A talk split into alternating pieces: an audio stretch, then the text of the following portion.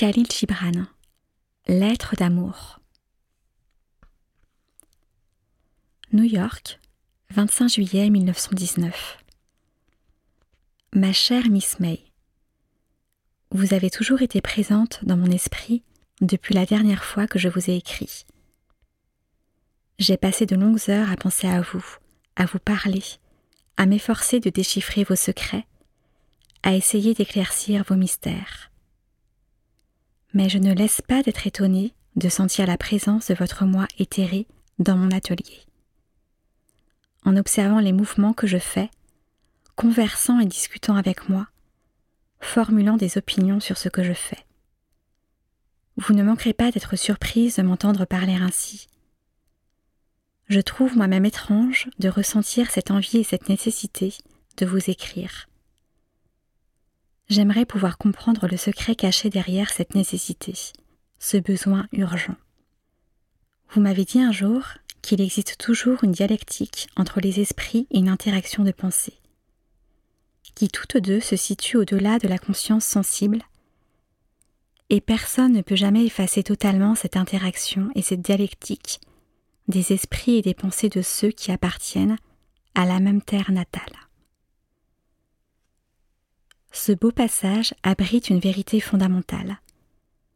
Jadis claire pour moi, grâce à une sorte d'empathie spirituelle, mais à présent limpide pour moi au travers de mon expérience personnelle. J'ai récemment établi un lien abstrait, subtil, ferme, étrange et différent de tous les autres liens par sa nature et ses caractéristiques. Un lien qui ne peut être comparé aux liens familiaux naturels. Un lien qui, en fait, est bien plus solide, ferme et durable que les liens moraux eux-mêmes. Il n'est pas un seul des fils qui constituent ce lien qui ne soit tissé par les jours et les nuits, qui mesurent le temps et s'échelonne sur la distance qui sépare le berceau de la tombe. Il n'est pas un seul de ces fils qui ne soit tissé par des intérêts passés ou des aspirations futures. Car ce lien a existé entre deux personnes qui ne se sont jamais rencontrées, ni par le passé, ni au présent, et qui ne peuvent être non plus unies par le futur.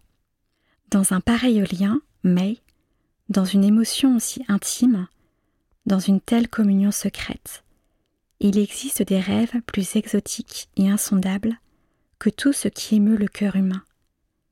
Des rêves à l'intérieur de rêves, à l'intérieur de rêves. Une pareille communion, mais, est un chant profond et silencieux, que l'on entend dans le silence et le calme de la nuit. Il nous transporte au-delà des royaumes du jour, au-delà des royaumes de la nuit, du temps et de l'éternité. Une telle émotion, mais, implique des souffrances qui ne disparaîtront jamais, mais qui nous sont chères, et que nous n'échangerions pas, même si nous en avions l'opportunité, contre toutes les gloires ou les délices, connues ou imaginées. Ce qui précède est une tentative pour vous communiquer un sentiment que seul peut vous exprimer celui qui partage tout ce qui est en vous. Partant, si j'ai pénétré un secret dont vous n'avez vous-même pas conscience, alors je suis l'un de ceux à qui la vie a accordé ses dons et permis de se tenir devant le trône blanc. Mais si j'ai révélé ce qui m'est propre et ne concerne que moi, alors que le feu consume cette lettre. Je vous supplie, mon ami, de m'écrire, et je vous supplie d'écrire avec cet esprit libre, détaché, ailé, qui plane bien au-dessus des chemins tracés de l'humanité. Vous et moi en savons beaucoup sur l'humanité, sur les intérêts qui rapprochent les êtres et sur les faits qui les séparent. Puissions-nous ne pas nous écarter un instant de ces sentiers battus, et puissions-nous ne pas nous arrêter un seul moment pour contempler les royaumes qui s'étendent par-delà la nuit, le jour le temps et l'éternité. Que Dieu vous garde, mais, et puisse-t-il vous protéger toujours? Votre ami sincère, Gibran Khalil Gibran.